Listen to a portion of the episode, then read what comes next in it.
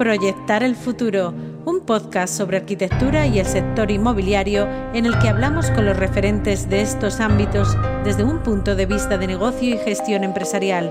Un podcast presentado y dirigido por Jesús Rodríguez, Joan Vergara y Daniel Rincón y que cuenta con el patrocinio de cuatro empresas líderes, Sucot, Daikin, Nauf y Simón. Hoy tenemos con nosotros a Pablo Bertolín y Andrés Perales, fundadores de Designable. Se trata de una startup que le ha dado la vuelta al modelo promotor poniendo al cliente en el centro, aprovechando las posibilidades de la tecnología y ofreciendo un producto que hasta el momento no existía en el sector.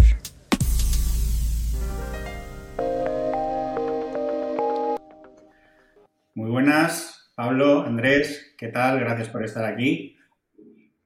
Muy buenas tardes, Joan. Hola, ¿qué tal? Me alegro. Preparados, ¿no? Para la batería de preguntas. Os vamos a exprimir aquí. A eso, hemos venido. A ver si nos las sabemos. Sí, yo creo que sí. Yo creo que os las sabréis. Bueno, la, primera, la primera pregunta es obligada. ¿Qué es designable? ¿De dónde sale? Designable, ¿cómo lo definiríais? Bueno, yo creo que Designable eh, se define como una plataforma de crowdbuilding, que parece un, otro palabra más anglosajón que tenemos que sumar ¿no? a, la, a la retaíla de palabras nuevas, pero básicamente es un punto de encuentro entre propietarios de suelo o edificios que se tengan que rehabilitar, eh, potenciales compradores de casas que quieran comprar una casa en esos futuros edificios y los arquitectos y todo equipo técnico ¿no? que, vaya, bueno, que vaya a hacer esas casas realidad de cero hasta, hasta el día de las entregas de casa. Un modelo de plataforma. Para empezar, ¿cómo decidisteis enfocar el proyecto desde el principio desde un modelo Lean Startup? Es decir, un modelo no tan tradicional, sino más, más innovador en ese sentido. Bueno, yo creo que eh, todo surgió un poco como de casualidad, como casi todas las buenas historias, eh, de darnos cuenta del poder de decisión que tenían los, los promotores, ¿no? Eh, y, de ir paseando por la ciudad de Valencia, que es donde nosotros estudiamos y nos conocimos, y ver pues un montón de solares, edificios que podían sacarle muchísimo provecho, ¿no? Y estaban vacíos y parecía que nadie les hacía caso, ¿no? Cuando empezamos a investigar nos dimos cuenta que, bueno, que es que los promotores pues no les salían los números, eh, había mucho riesgo de venta, ¿no? Y sin embargo, siempre que hablábamos con la gente, ¡ay! ¿Cómo me gustaría vivir en ese edificio? ¿no? Lo cual nos daba la sensación de que había una oportunidad de mercado que nadie estaba satisfaciendo. ¿no? Y, y, en esa oportunidad lo que dijimos es, oye, ¿y si la figura del promotor, en vez de concentrarlo en una persona que sea como ese intermediario puro, que compra el suelo, avanza todo el dinero, asume el riesgo y luego vende directamente Mm, eh, lo hacemos mucho más óptimo y es el propio arquitecto el que, el que lanza un proyecto y ve si tiene mercado en ese momento. Eh, de esa forma, pues por un lado, eh, se reducirían costes, con lo cual se podría llegar a, más gente, ¿no? Y por otro lado, también se eliminaba el riesgo. Si un edificio, volviendo al proceso Lean, ¿no? Primero se hace como una prueba si ese, ese, producto tiene tracción o tiene venta en ese momento, pues oye, genial, todo adelante. Y si por el motivo que es ese producto no tiene salida, pues directamente se para y bueno, pues nadie, nadie ha recado demasiado, ¿no? En, en, su momento fue un poco casi por necesidad, pero luego tenía mucho sentido seguir así, ¿no? Y poco a poco pues ya llevamos cuatro o cinco edificios en Valencia y, cada vez, eh, bueno, la gente lo va entendiendo mejor. De hecho, siempre está la anécdota de que cuando se lo contamos a la gente cómo funciona, hay muchos que dicen, ah, pero es que los edificios no se hacen así. y les tiene que... Sería lo lógico, digamos, ¿no? Sí, sí, le dicen, no, no, hay una persona que es el promotor que se la joda con todo y luego tiene que vender, ¿no? Entonces, yo creo que al final es, bueno, es aplicar el modelo Lean, Lean Startup, eh, o eliminar todo aquello que no es estrictamente necesario y al mismo tiempo también hacer un proceso inverso donde primero vaya la demanda y se vaya ajustando a la oferta eh, de cara a, que el producto sea pues el que, el que más alineado está con lo que necesita la gente ¿no? Sí, aún así hay alguno por ahí que, bueno, no, acaba de entender el modelo y os, han llamado promotora y tal. No, no sois una promotora, obviamente, es como un poco distinto. Eh, ¿Cuáles son, ya, ya lo has esbozado un poco, pero profundicemos un poco en cuáles son las diferencias con el, con el modelo de promoción tradicional, digamos? A ver, pues sí, lo cierto es que hemos tenido que luchar mucho contra el ser una promotora. También nos ha costado mucho superar esa fase de estudio de arquitectura. Yo creo que ya estamos consiguiéndolo, ¿vale? Después de mucho esfuerzo. Eh, ¿Qué nos diferencia con el modelo tradicional? Bien, como comentaba Andrés, la posición esa de, del, del- del arquitecto, no, del promotor, que todo lo controla, ¿no? que todo lo crea y que lanza un producto que previamente ha diseñado. Yo siempre me lo imagino como la mesa de los mayores, ¿no? Se sienta el, el promotor, el arquitecto, quizás algún inversor, ¿no? Y entre tres o cuatro, pues definen un, un edificio, definen un producto. Las casas van a tener tres habitaciones, dos cuartos de baño, 95 metros cuadrados y, ¿no? Po- Ponle materiales bonitos y a vender. Es un poquito el, Sí. el resumen eh, simplista, ¿vale? Detrás hay, hay- hay mucho trabajo, pero bueno, al final lo que, lo que queda es eso, ¿no? Nosotros, aplicando el modelo Lean Startup, lo que hacemos es, antes de, mover- de movilizar todo, todo ese trabajo, preguntar. ¿no? Mm. Es, es más fácil hacer un anteproyecto y ver la validación que, que lanzarlo todo y poner una caseta de obra para vender casas sobre plano. Es decir, el, el resultado es el mismo, vender casas sobre plano, pero en fases distintas de la maduración del producto. Eso, primero, al- a esa figura de promotor tradicional, que para nosotros no existe, pero si fuésemos nosotros, nos permitiría reducir un montón el riesgo, ¿vale? Porque somos capaces de determinar si un edificio tiene interés o no. O sea, todo ese problema que vimos después de la burbuja del stock, ¿no? ¿Qué pasa con ese stock? ¿Qué pasa cuando ese stock además ya no es válido para nadie porque han cambiado los, las necesidades o los patrones de, de vida, ¿no? Hay un discurso ahí también muy interesante. Entonces, ¿qué, qué se hace con todo eso? ¿Vale? Eh, si fuésemos promotores, como decía, pues reducimos todo, todo ese riesgo. Luego, como propietarios o como compradores, eh, permite también algo mm, muy chulo, ¿no? Algo muy bonito que es poder tomar decisiones. El, el pro- el producto inmobiliario pues tiene un periodo muy largo, se crea, se lanza, se construye, se vende y se habita. Si el comprador llega al final de todo ese proceso cuando ya está construido, ya no puede hacer nada porque ya se encuentra, como siempre digo, los ladrillos amontonados, ¿no? uno encima de otro. Si entra al principio de toda la cadena de valor, le podemos hacer preguntas y podemos adaptar el producto a su estilo de vida o a sus necesidades. Y ahí, de forma natural, se crea un nuevo mercado. Que es lo que nos hemos encontrado, que es el, el método Lean Startup que comentaba Isander, pues traído ya a la practicidad, ¿no? Es decir, vale, y cuando, cuando se aplica el, método Lean Startup, ¿qué existe? Bueno, pues ha, ha aparecido un nuevo mercado inmobiliario donde las personas pueden participar. Desde el principio, prácticamente. Pueden ir decidiendo cómo quieren que sea su casa. Es un modelo bajo demanda, puro y duro. De hecho, deciden desde el minuto uno porque de ellos, eh, que sea viable o no, de, ¿no? De, de ellos depende. Si no participan, no es viable y por tanto no se construye. Por tanto, no hay edificio y ya está. No- Claro. Nadie pierde nada, o casi nada, y, y ahí se queda. ¿Cómo es exactamente el, el proceso ordenado de creación de un, de un edificio designable? ¿Cómo empieza eh, y cómo acaba? Bien, eh, como, todos los, como todos los edificios empiezan por un Excel. Eh, por supuesto, tiene que haber, como siempre decimos, materia prima, es decir, partimos de que existe un solar o un edificio a rehabilitar, ¿vale? Y no- nos llega. Eh, ese canal pues es muy variado, ¿vale? Referencias, publicado en internet, APIs, partners, bueno, hay, hay, una, hay una red de profesionales que nos van, como digo yo, suministrando.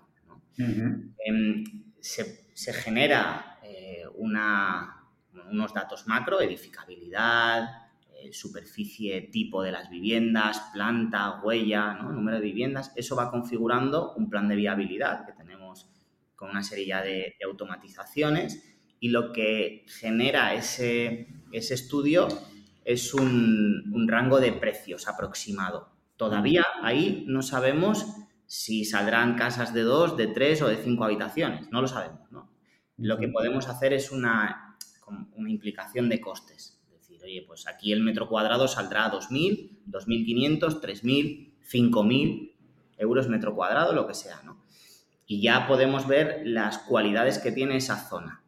Entonces, nos fijamos en, en la posición, qué tiene en su entorno, qué tipo de calle, cómo se llega a ese edificio, qué soleamiento tiene, cómo se va a ubicar en la trama, si aporta valor, si no. Yo siempre lo digo por comparar, hay, hay solares que son muy pequeños y que tienen una edificabilidad pequeña, pero que tienen un valor muy alto, ¿no? Y aquí hago un inciso para matizar la diferencia entre precio y valor. El precio es un euro más un euro son dos euros, pero eso puede generar un valor de cinco. Entonces eso, eso hay que entenderlo, eso lo analizamos.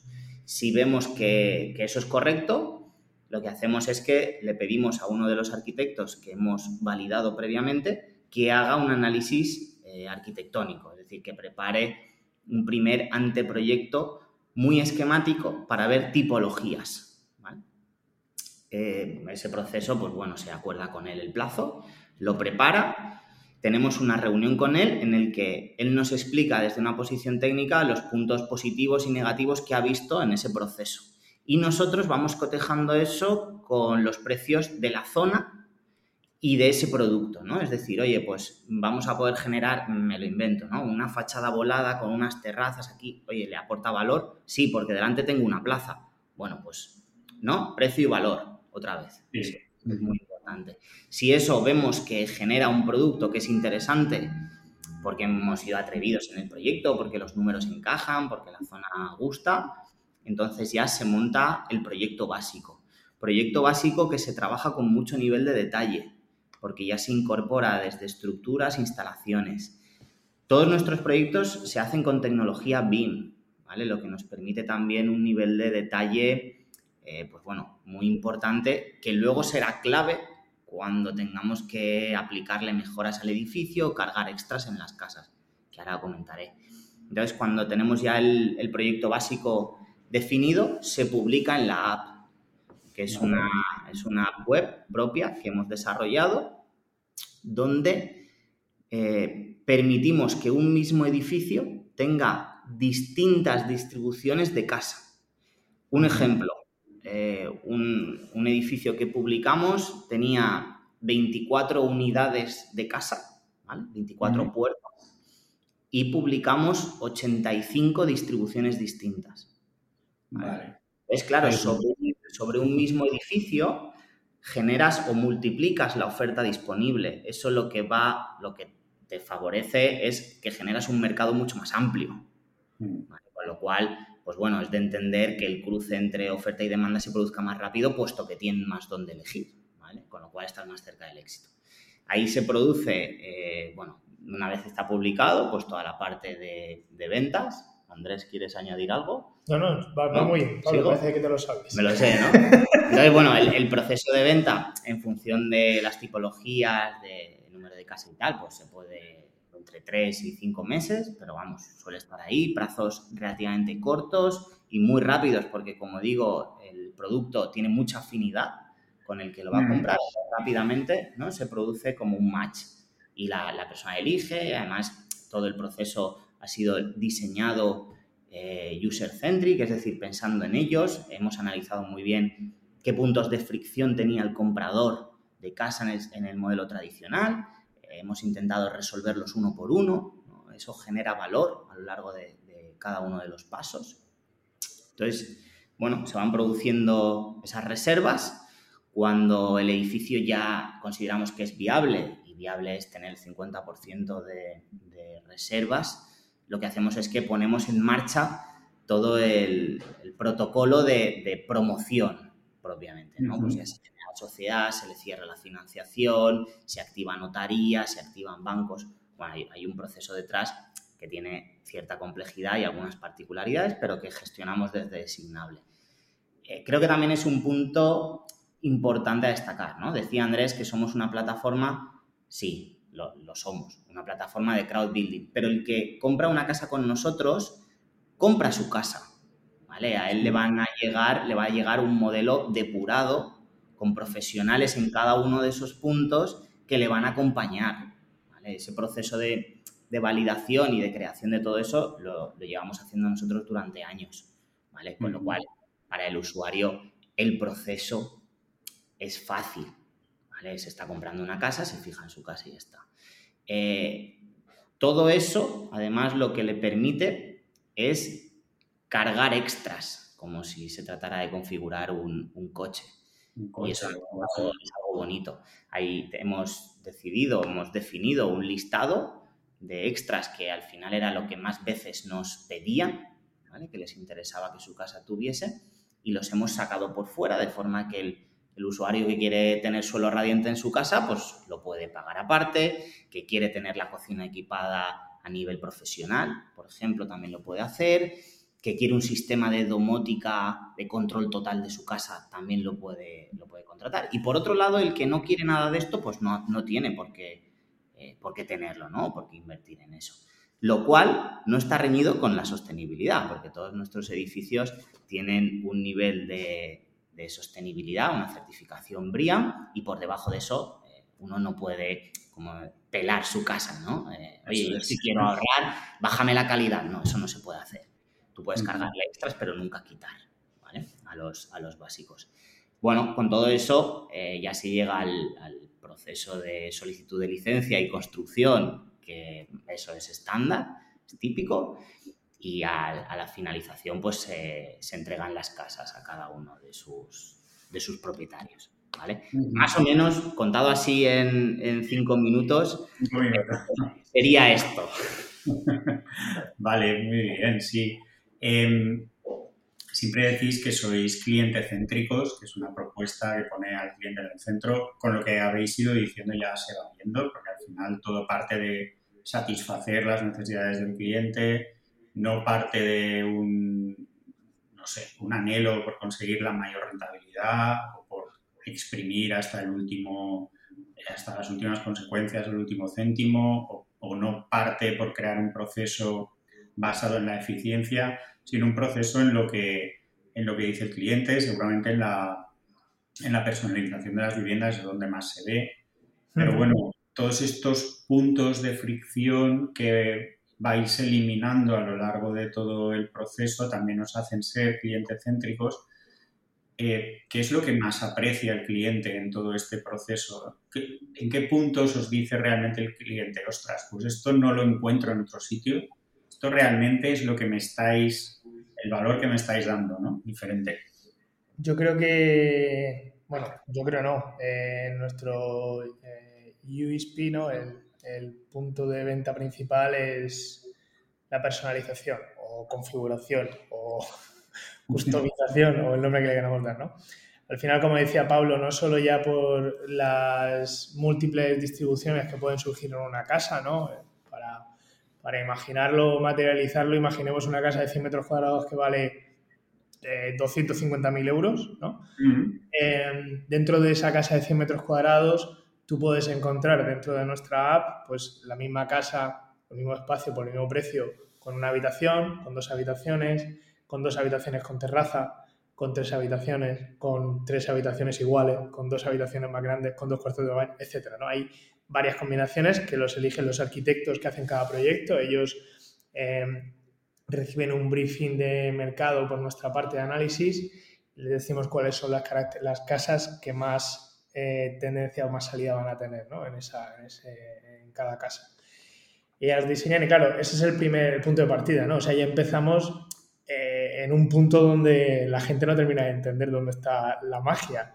Donde en el mercado normal vas y te compras una casa con un plano y como mucho te dejan eh, tirar el tabique que separa la cocina del salón comedor, ¿no? Y hacer una cocina integrada eh, eso para nosotros es como un extra, o sea, luego ya lo verás, pero ya tendrás opciones con cocina integrada, sin cocina integrada, con habitaciones en la fachada principal, con habitaciones en la fachada de detrás, ¿no? O sea, un montón de combinatorias. Tienes la parte de la distribución, luego tienes la parte de, los estilos de interiorismo, tenemos diseñado un catálogo que va creciendo, se va regenerando, se va renovando, se va actualizando con diferentes estilos de interiorismo. Puedes elegir uno, puedes elegir varios, a cada estancia le puedes aplicar uno, puedes combinarlos. Entonces, al final, pues ya de por sí en cada casa hay varios planos. Si además le metes todas las combinaciones de estilos, puedes tener mil casas por cada, por cada casa, ¿no? Eh, mil opciones diferentes de casa. Y por último, los extras, que es ya como la guinda del pastel, ¿no? Bueno, pues una vez que ya tengo la distribución que me encaja, que se adapta a mí, ¿no? En el precio que me gusta, la superficie, la zona, el edificio. Ya he puesto cada espacio como a mí me gustaría que quedase en, diseño de acabados y equipamientos.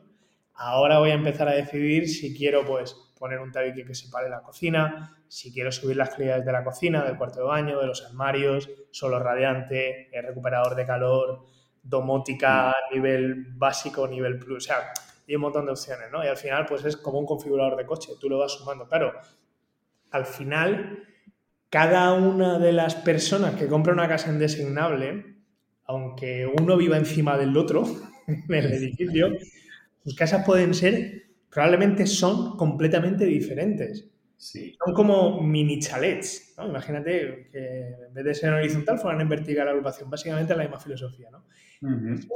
Eh, es lo que la gente eh, más le atrae, por supuesto. Y conforme van entendiendo mejor el proceso y van viendo cómo su casa se materializa, le notas el brillito en los ojos de decir, ostras, que se está acercando mucho a lo que yo quería comprar.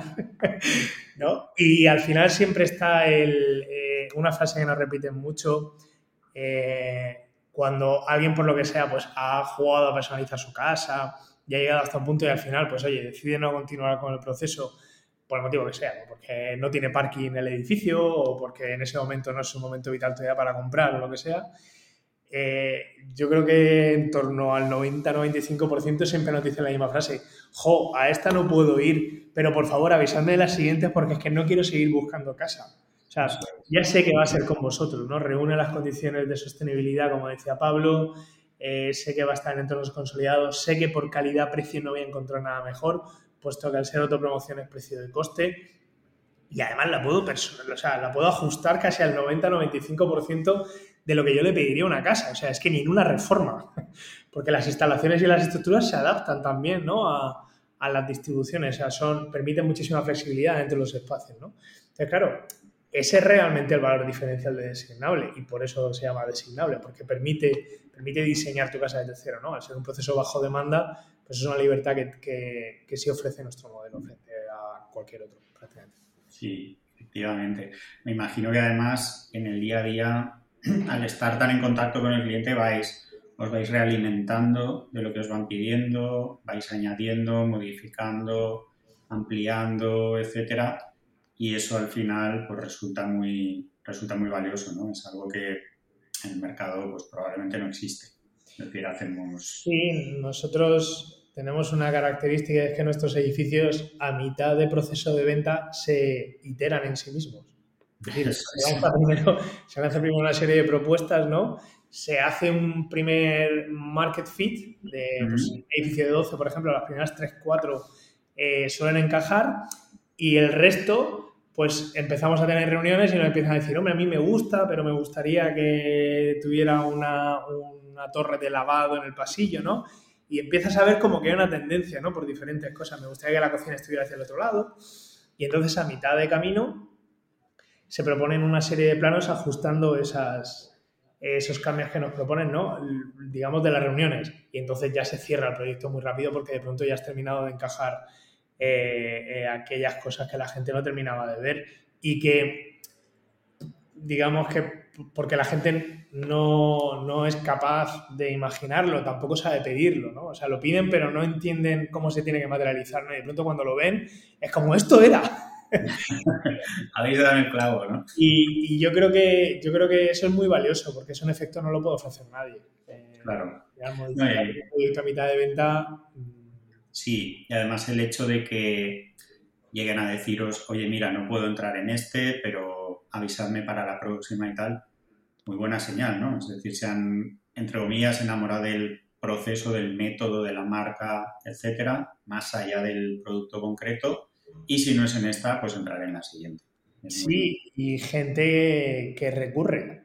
compran esta y compran la siguiente. Comprar la siguiente como inversión o como lo que sea, ¿no? Creo, que eso también es, significativo, porque en el sector inmobiliario la recurrencia de compra dentro de una misma marca promotora mm, debe de estar baja. Efectivamente, así es. Eh, muy interesante. Hablemos un poco del, del proceso de comercialización de las viviendas. En realidad le habéis dado la vuelta un poco respecto a la a la promoción tradicional, es decir, normalmente un promotor cuando empieza a comercializar las viviendas tiene ya una, ha incurrido ya en una serie de costes enormes, por ejemplo, comprar un suelo, cosas de ese estilo, y por lo tanto tiene un riesgo encima de su espalda importante, como decía Pablo antes, stock de metros cuadrados, de suelo, etc. En vuestro caso todo esto se elimina, es decir, la comercialización empieza mucho antes, no tenemos el suelo comprado todavía, lo tenemos reservado, pero no está comprado. Y por lo que sé, os han llegado a comprar una vivienda eh, sin reunirse cara a cara con vosotros, sino simplemente a través del canal online, digital, que es algo pues que si se lo dices a cualquiera que va por la calle le sorprende bastante.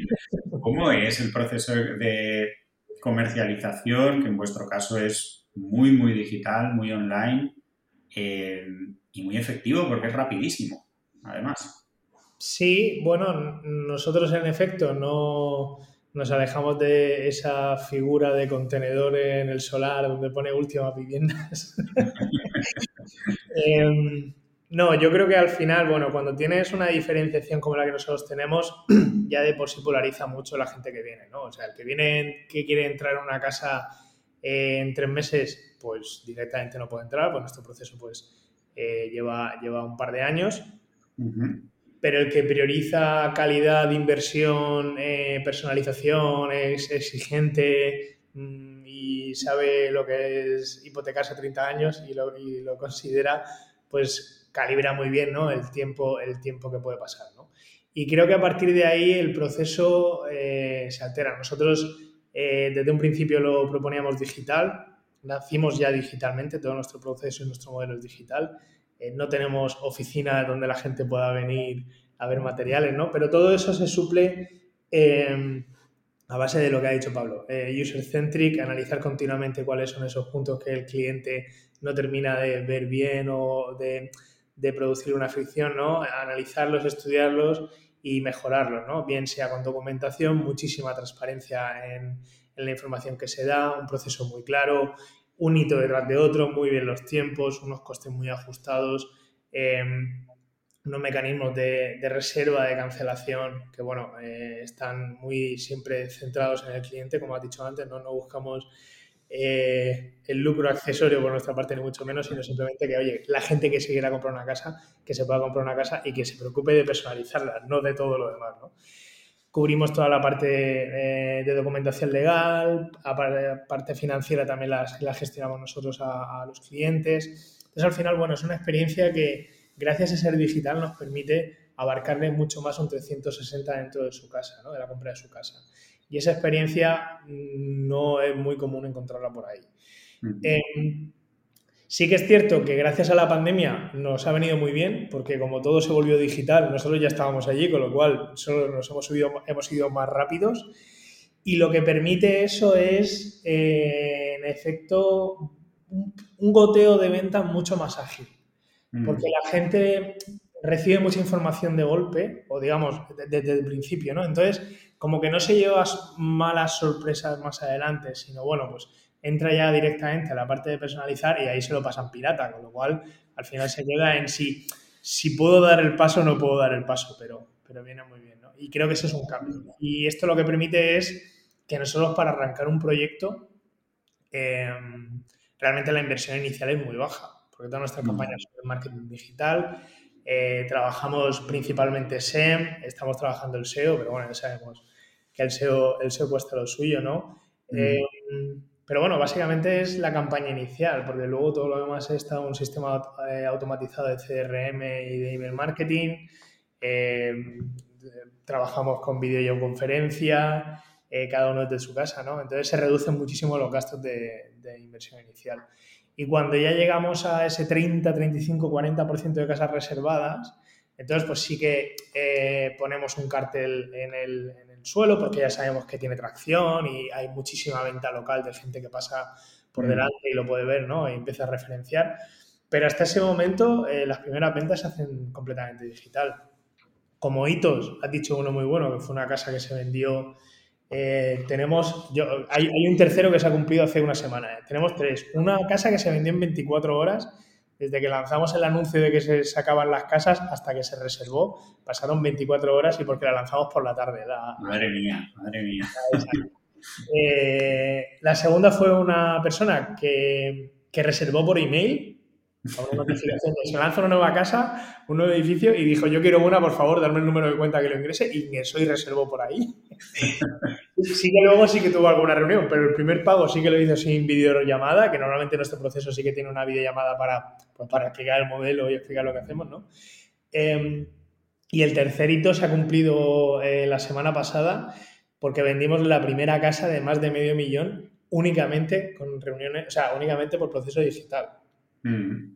Y bueno, la verdad es que no habíamos conseguido todavía ese hito, nos habíamos quedado en casas de 400.000, pero por encima de medio millón eh, creo, creo que es eh, remarcable. También porque, como nos dicen, detrás nuestra no hay ningún nombre que se conozca, o sea, quiero decir, somos designables.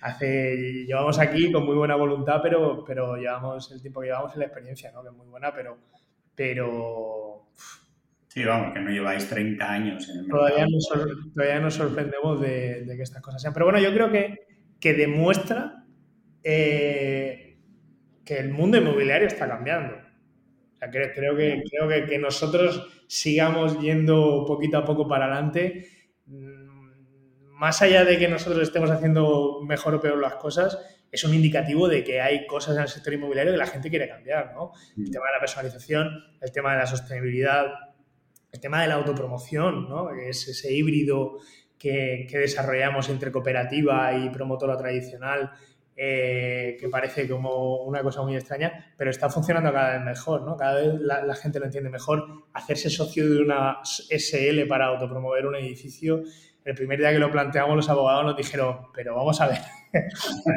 comprar una casa, que no quiere entrar a una SL.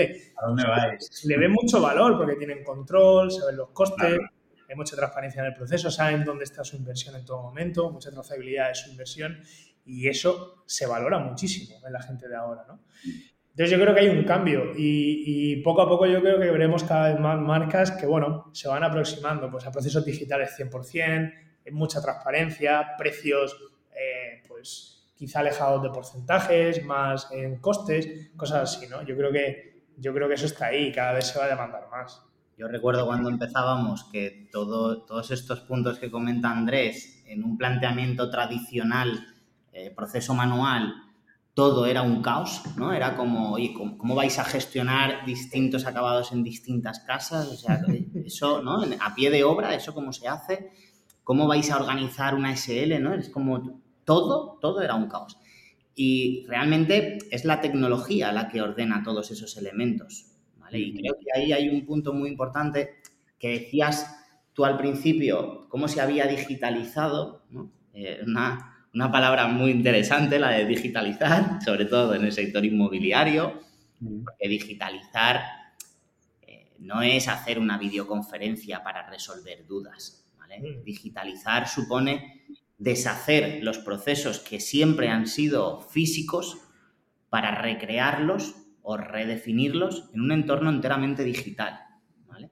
y, eso, y eso es algo que, genera mucha contradicción, porque las empresas tradicionales o que tienen eh, pues un expertise, un histórico, les cuesta mucho eh, pasar al entorno digital porque no, no terminan de entender que el entorno digital tiene sus propias normas.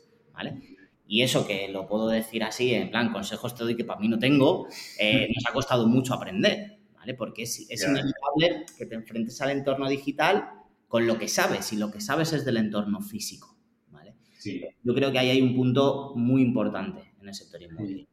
Hablemos, de, precisamente de tecnología, porque aparte de, estas innovaciones en el modelo de negocio, en el proceso, en la manera de hacer las cosas y tal, todo esto en vuestro caso está soportado por innovaciones tecnológicas importantes desde la comercialización hasta para ganar vosotros eficiencia, resultados, manejo de datos. Tendréis que manejar un montón de datos, se habla ya del PropTech por ahí, etcétera. Em, ¿Cómo son esas tecnologías? ¿Cómo las habéis desarrollado? Eh, ¿Cómo os habéis visto ahí en ese camino de ir creando cosas que no existen o que no existían en el mercado y que os las habéis tenido que inventar más o menos? ¿Cómo ha sido esto? Eh, bueno, muy divertido porque...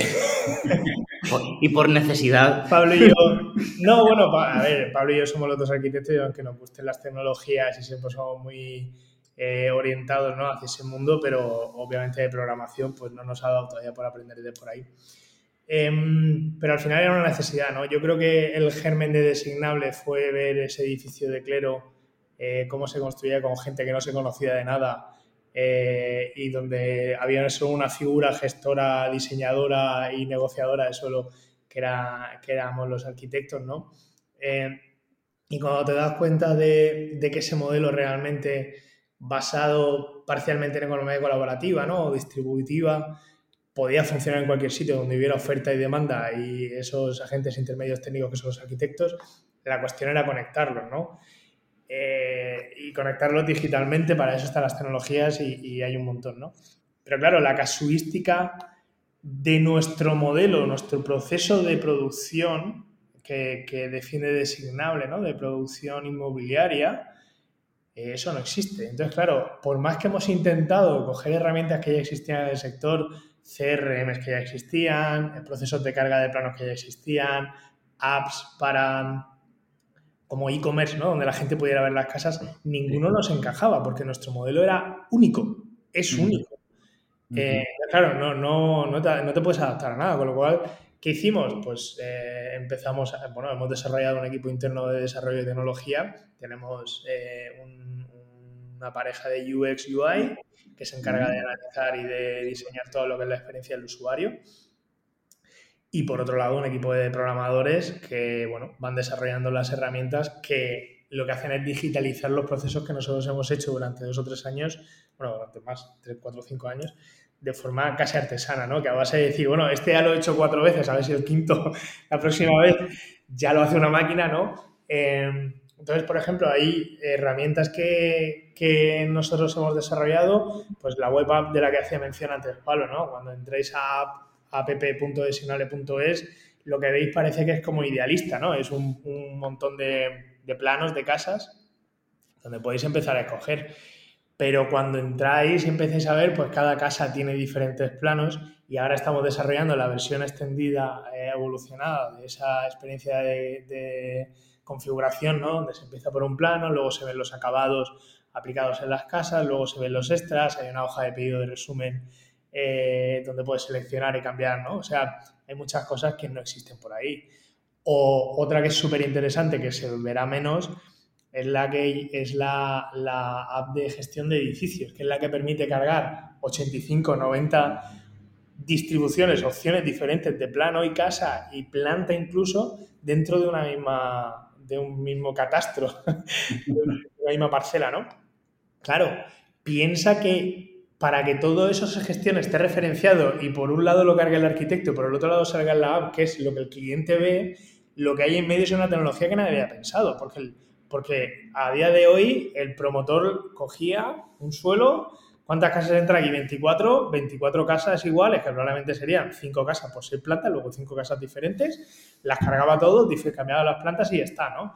Ni diferentes distribuciones dentro de cada plan, dentro de cada casa, ni diferentes acabados por espacio, ni diferentes extras, con lo cual era súper sencillo, lo nuestro no. Entonces, toda la tecnología que respalda que esto sea posible y que no estemos cada dos por tres viendo a ver, como decía Pablo, cómo conecta esto, qué es lo que ha pedido este cliente, sino que todo eso vea automatizado y sobre todo que no lo hagamos desde designable, porque recuerdo, designable no, eh, no impulsamos solo los edificios, somos una plataforma, es decir, hay unos arquitectos locales que son con los que, con los que trabajamos, que son los que cargan los proyectos, con lo cual nosotros solo estamos en el proceso de venta. Em, y yo creo que esa es la clave. Eh, cuando nosotros vemos el, mapa PropTech, yo siempre digo que el 90% de los que estamos allí eh, han entendido la digitalización como digitalización parcial o dentro del proceso de la promoción tradicional, digitalizan una parte, ¿no? Es decir, si entras a todas sus webs, la mayoría son vende más rápido, vende mejor, ahorra dinero vendiendo, bla, bla, bla, ¿no? Eh, creo que hay muy poquitas que realmente hayan entendido el potencial de la tecnología para cambiar el modelo de promoción inmobiliaria. Eh, creo que ahí es donde está el reto, ¿no? O sea, es el equivalente a entre Airbnb y Booking, ¿no? Booking lo que hizo fue digitalizar la parte de las reservas y Airbnb lo que dijo es voy a quitar de en medio de los hoteles y que directamente sean eh, las personas las que se encarguen entre ellos, ¿no? Creo que esa es la clave. Para, nosotros creo que hay una evolución y esa es la diferencia, ¿no? Eh, designable no es Booking. Nosotros no digitalizamos una experiencia de compra y ya está. Nosotros somos Airbnb. Es que no hay ningún promotor entre, entre el suelo el que vende el suelo y el que compra la casa, por en medio no hay nadie. No hay nadie, es una plataforma es lo que consigue nuestra tecnología, ¿no? Nuestra tecnología y todo nuestro proceso. Efectivamente.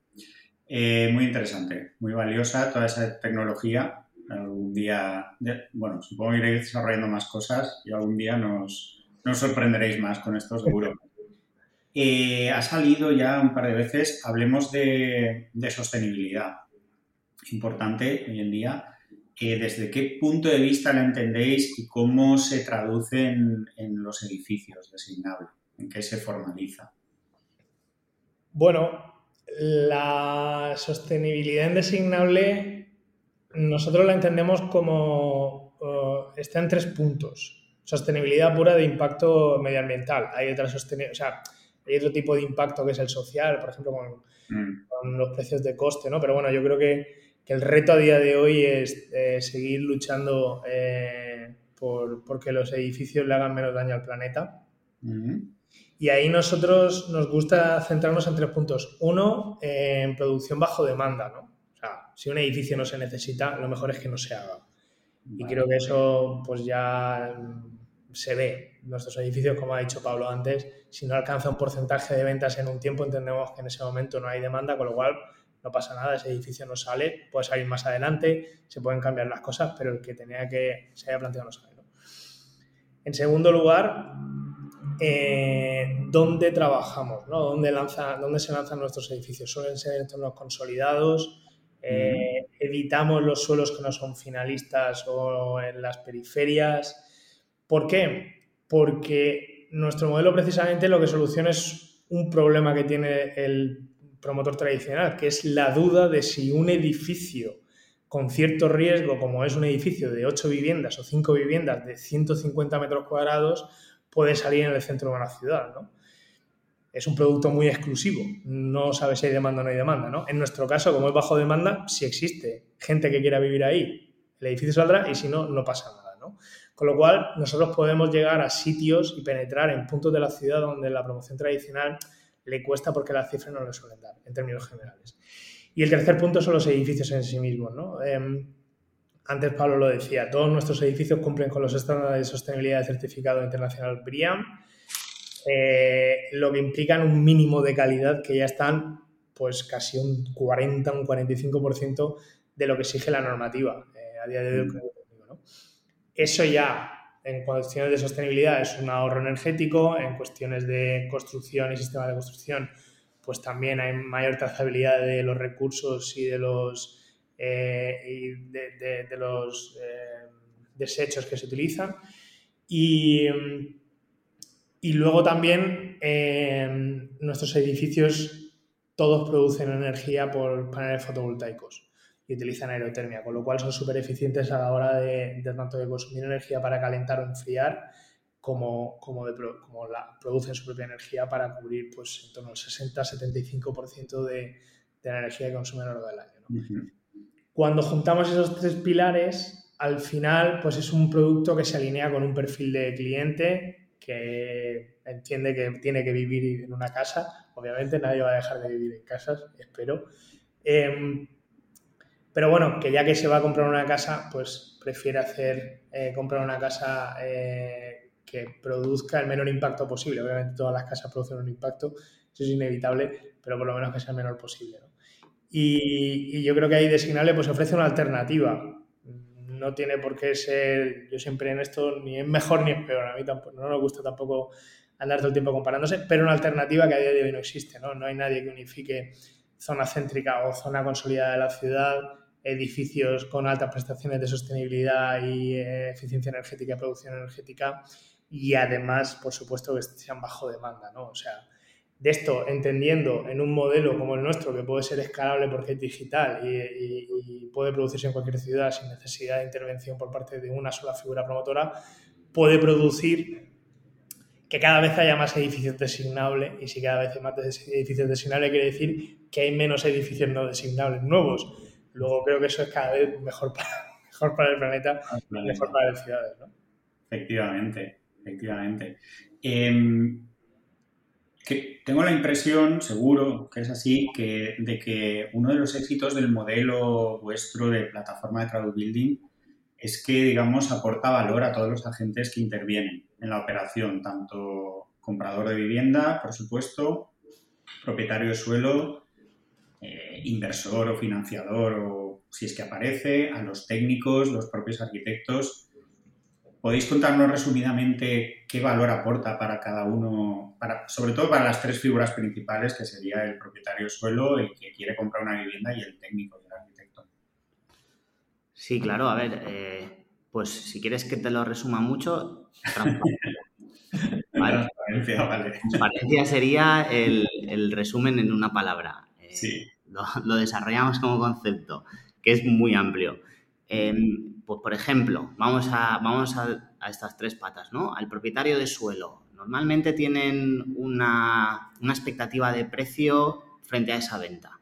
Mm. El modelo tradicional pues, se basa en intentar tumbar esas expectativas para conseguir el menor precio posible, ¿no? Con, un argumento de tu desgracia, mi virtud. Es decir, si te quito un euro a ti, pues es un euro más que voy a ganar yo, que soy el promotor. ¿Vale? Ahí está esa negociación. Por lo tanto, eso genera una negociación opaca. Frente a eso, mostrar los datos y la transparencia. Oye, pues tu suelo pues no vale esto, tienes que bajar hasta aquí porque fíjate que en la zona pues hay una demanda de tanto que está dispuesta a pagar esto. Porque si no, no te la van a comprar. Es así de sencillo. Puedes tener un solar a la venta o puedes venderlo. Pero esa decisión es del propietario. Lo que hay que hacer es darle argumentos y darle herramientas para que pueda él situarse en el mercado. ¿vale? Y ser un agente que, participa, no al que todos intentan pues dar un poco con el palo, ¿vale? Eso en cuanto al vendedor de suelo. Por lo tanto, ahí, por respeto y transparencia, y al final pues se genera otro orden de, trabajo distinto, ¿vale? Eh, al comprador, el proceso, propio proceso genera un valor, ya lo hemos comentado. Y luego los técnicos, que, bueno, aquí interesa, interesa mucho, estamos entre arquitectos, una profesión que creo que ha sido bastante golpeada en los últimos años. Eh, yo creo que les, les devolvemos cierto prestigio, ¿vale? ¿Y por qué digo esto? Porque nuevamente con ellos eh, se trabaja con una transparencia, pero se les deja hacer su trabajo, ¿vale? Yo creo que eso es muy importante.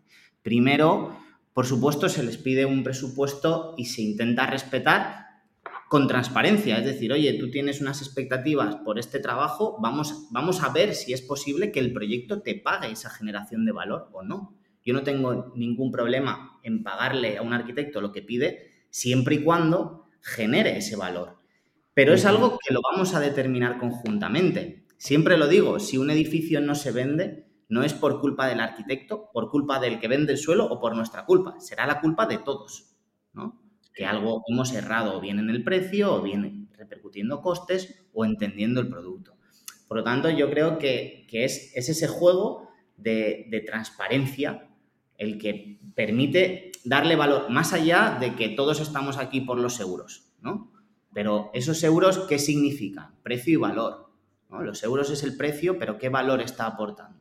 Bueno, pues yo creo que ese valor eh, se le encuentra cuando todos nos sentamos en la misma mesa y somos iguales, somos agentes que le damos, pues eso, le, damos una parte de, ese, de, esa cadena de valor. Sí, así es. Para los técnicos, por ejemplo, eh, estar en vuestra plataforma y poder acceder a este tipo de trabajos con unos honorarios decentes, etcétera, sin pasar por la escabechina, que es el, el mercado, la competencia actual, pues vamos, yo, yo solo con eso ya estaría en la plataforma si tuviera un estudio de arquitectura. O sea que, Los arquitectos disfrutan mucho, sobre todo también, eh, Andrés comentaba el proceso ese de iteración. Mm. Eh, a, mí me, ha sorprendido porque los, los, arquitectos en ese puntillo siempre tenemos un poco de vicio. Es decir, nos gusta mucho, nos gusta mucho sentarnos a, a dibujar, ¿no?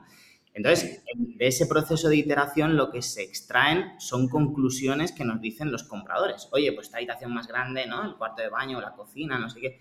Los arquitectos aprenden, porque normalmente no les suelen dar ese feedback desde, boca del cliente. Es el promotor el que impone. otra vez esa situación que uno está arriba y el otro abajo, ¿no? Aquí no, aquí es, oye, esto es lo que nos comunican, a ver qué podéis hacer, ¿no?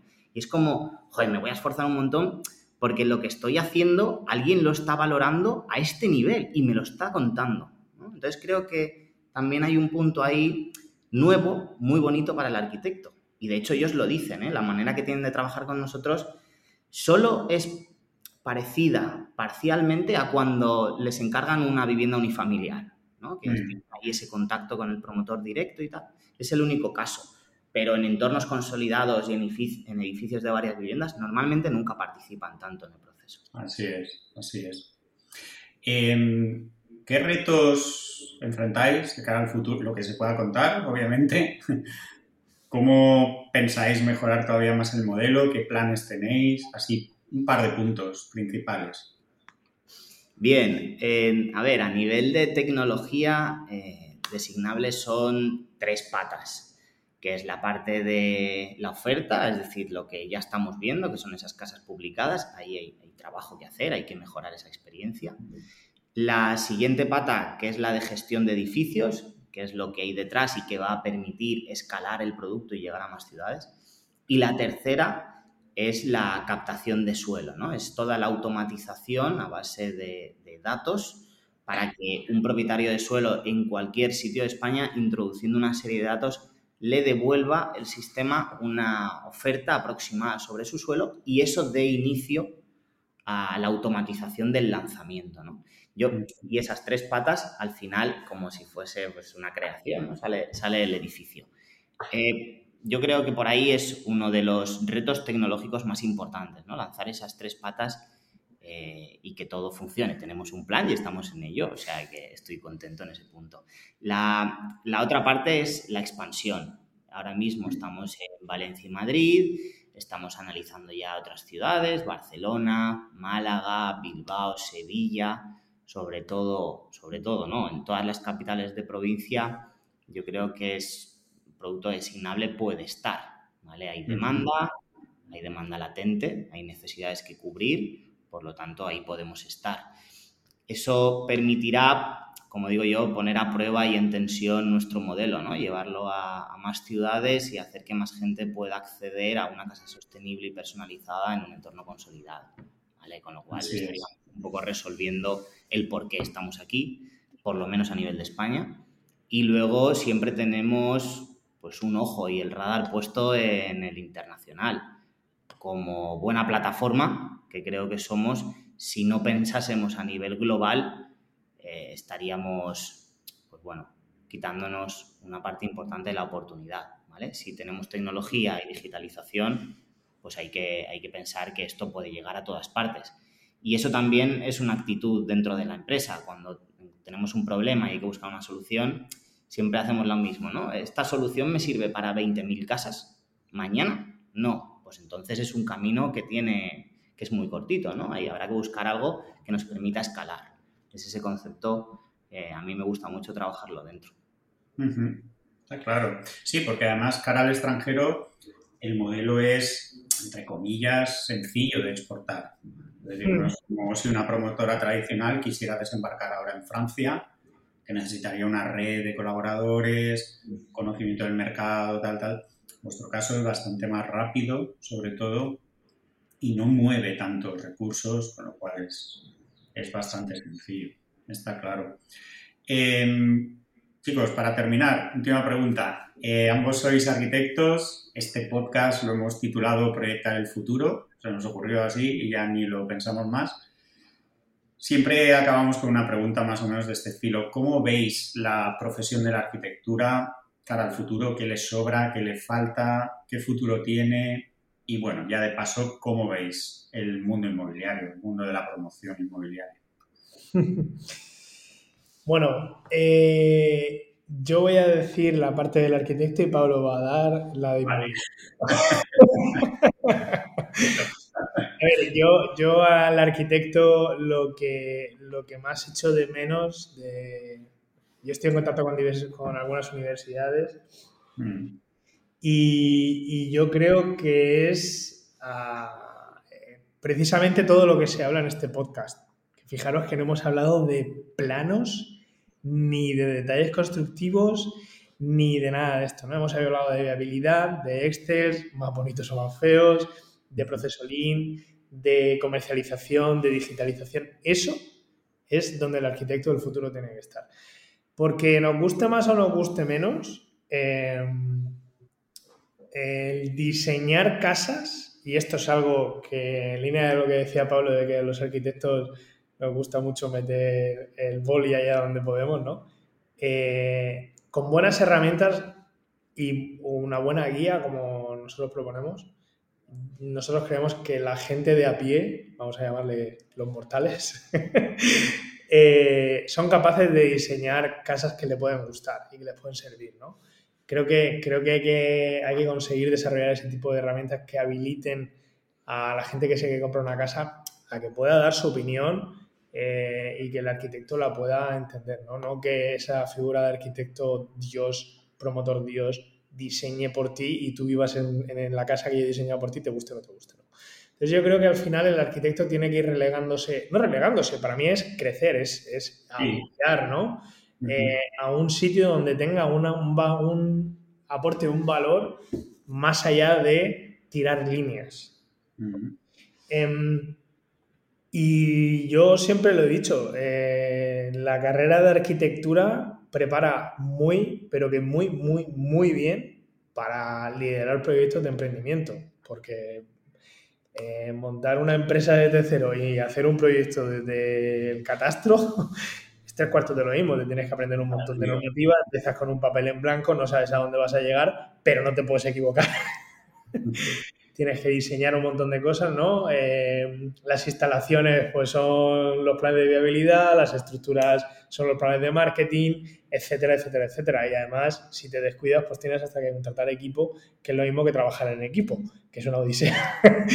Con lo cual, eh, yo, creo, yo creo que estamos preparados, creo que es innato en nosotros, ¿no? Y si nos dieran un poco de, de información sobre todo esto que hemos comentado, de más empresarial y más nuevas tecnologías, digitalización y entender cómo puede ser rentable un proyecto de arquitectura o un estudio de arquitectura, yo creo que nuestra profesión eh, sería, que subiría, o sea, estaría en otro rol dentro de, la situación en la que está ahora mismo.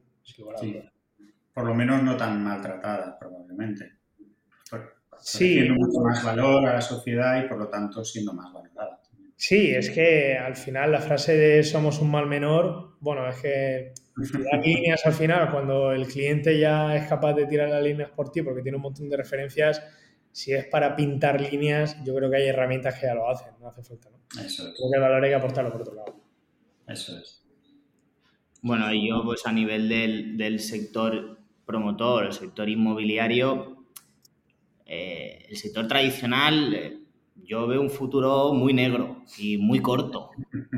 Eh, de hecho, si oímos los blogs, el, argumentario, falta suelo, falta suelo, falta suelo, las, grandes promotoras tradicionales solo se sostienen cuando en un proyecto pues, pueden hacer más de 90, 100 viviendas, si no, no consiguen economías de escala. Todos, esos planes o esa fuerza eh, constructiva se basa en el desarrollo de suelo cosa que ya sabemos que a nivel de sostenibilidad, pues ahora mismo no va mucho en, la línea, ¿no? Eh, ahora, ¿de qué se está hablando? Pues de colmatar ciudades y de un melón del que, del que nadie parece hablar, que es qué pasa cuando los edificios quedan totalmente obsoletos y hay que vaciarlos de personas y materiales para volver a rehacerlos, ¿no? ¿Qué pasa con, la estructura de división horizontal, la que tenemos en España, ¿no?